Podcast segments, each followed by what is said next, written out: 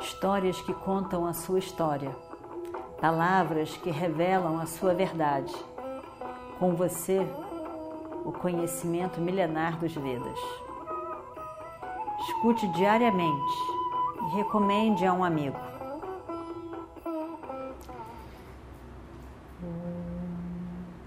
Vakratunda Mahakaya Suryakurti Samaprabha Nirvignam Kurumedeva Sarvakaryeshu Sarvada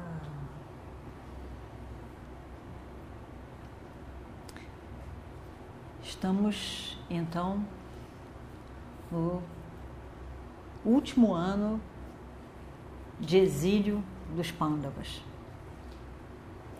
Foram 12 anos na floresta e agora mais um ano escondidos, disfarçados, escondidos no sentido de que estariam em lugar evidente, mas não reconhecidos que eram eles. Então isso era, foi chamado de é, agnata, né? agnata vassa aquela permanência escondida. Mas não escondido dentro de uma floresta ou dentro de uma caverna. Escondido porque a personalidade deles não veio à tona, ninguém podia reconhecê-los como os Pandavas e Draupadi. Mas eles estavam na cara de todo mundo, no meio do reino de Virata. O primeiro a entrar no reino e, e pedir que fosse aceito para trabalhar lá, permanecer lá como um apoio, um amigo para o rei, foi Yudhishthira. E ele foi aceito, o rei ficou muito feliz. Diz que, na verdade, eh, olhando para você, eu deveria largar o trono e deixar que você ocupasse, porque você tem, tem, tem a cara de quem, quem existe para governar o universo inteiro.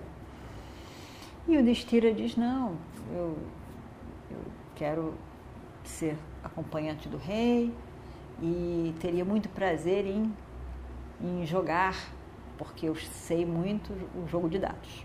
Então, assim ele ficou. E o rei estava muito feliz, realmente muito satisfeito. Conforme o combinado, dias depois, entra Bhima no reino.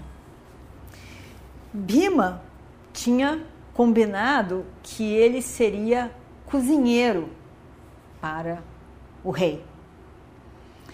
E ele entra. Agora, Bima era o segundo irmão, né? E o destino mais velho depois de Bima.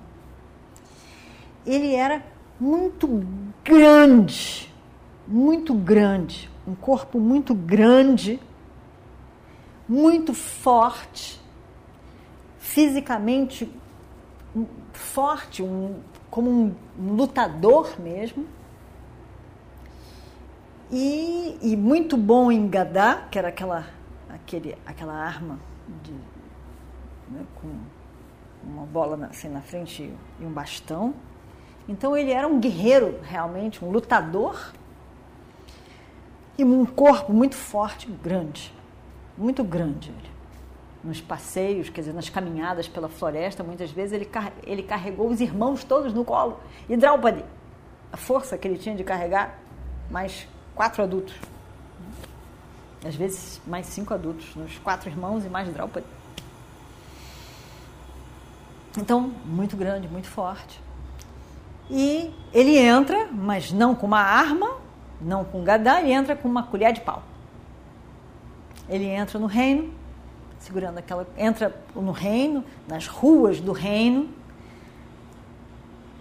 segurando aquela colher de pau e vai direto para o palácio. Todos eles tinham uma intimidade com o reino, com o palácio, com nobreza. Então, eles não ficavam acanhados por onde que a gente entra. Será que ele está sentado aonde? E o que, que é a, a sala do trono. Eles não tinham essas dúvidas. Eles tinham vivido a vida inteira quase dentro de um palácio. Então eles entravam simplesmente. E isso também encantou o rei, porque ele queria trabalhar, mas ao mesmo tempo parecia de uma nobreza extraordinária. Então ele entra e todo mundo olha a maneira com que ele anda, a força com que ele tinha, o corpo, realmente era algo extraordinário. Não era algo comum. Todo mundo olhou. E o rei também, olha, diz que magnífico. Como ele anda, como ele se apresenta, olha, olha a força física. Ficam realmente encantados. Não, não tinha uma palavra que pudesse descrever tão adequadamente a grandeza de Bima. Sereno, calmo, ele entra o palácio e entra na corte do rei, tranquilamente. Tranquilo, forte, imponente. Ninguém teve coragem de dizer o que, que o senhor quer, como eu devo apresentá-lo. Ele foi direto para o rei arrogância, sem pretensão, mas com naturalidade. E ele entra ali e o rei fica de fato olhando. Ele chega perto do trono, estava sentado o rei, e diz: Que Deus abençoe o trono dos Matzias, o, o rei dos Matzias, que era o rei que estava ali. Ó Senhor, Sua Excelência, eu vim para cá porque eu ouvi falar da, da boa natureza, da generosidade do rei de Matsya. Eu vim para cá porque muito bem se falou do rei de Matsya. De que o rei de Matsya tem uma compreensão e um bom, nobre coração para as pessoas que estão em necessidade, em, com problemas. E eu vim me apresentar. Eu sou um excelente cozinheiro. Não é adequado que a pessoa fique elogiando a si mesmo. Mas quem vai me elogiar? Eu não tenho ninguém aqui para que possa falar de mim. Então, eu tenho que falar de mim mesmo eu, eu sei cozinhar muito bem, um enorme, número imenso de pratos com sabores diferentes. E eu ficaria muito feliz se o senhor me permitisse ficar aqui e agradá-lo com uma boa comida. O rei para e olha a grandeza daquele homem e diz: Meu jovem, você parece super qualificado para o serviço de cozinha. Na verdade, eu diria que você é um príncipe disfarçado. Você estaria muito melhor em cima de um elefante. Ou talvez em cima de um um carro comandado por cavalos, guiando esse carro. O seu corpo parece tão bem treinado, com fortes exercícios.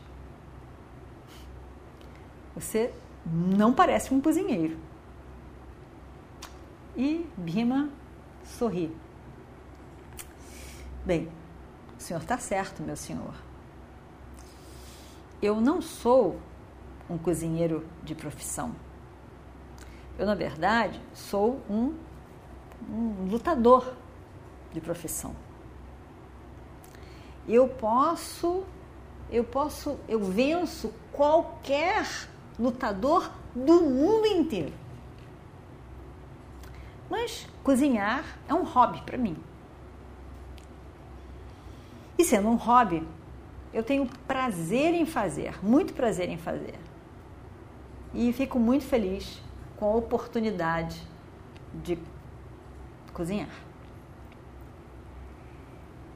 Eu Tomarei também cuidado do seu ginásio, do seu, do, do, do seu lugar de, traba de trabalho de corpo, de práticas diferentes do corpo. Eu posso ajudar os jovens do seu reino a, a trabalharem melhor o seu corpo, ficarem mais fortes, mais capacitados, preparados para uma luta corporal. Eu posso fazer isso tudo. E eu também posso tomar conta da sua cozinha. Eu diz, o rei diz, e vamos ver o que acontece no próximo capítulo. Om Shri Guru Bhyo Namaha Harihi Om Histórias que contam a sua história palavras que revelam a sua verdade. Com você, o conhecimento milenar dos Vedas. Escute diariamente e recomende a um amigo.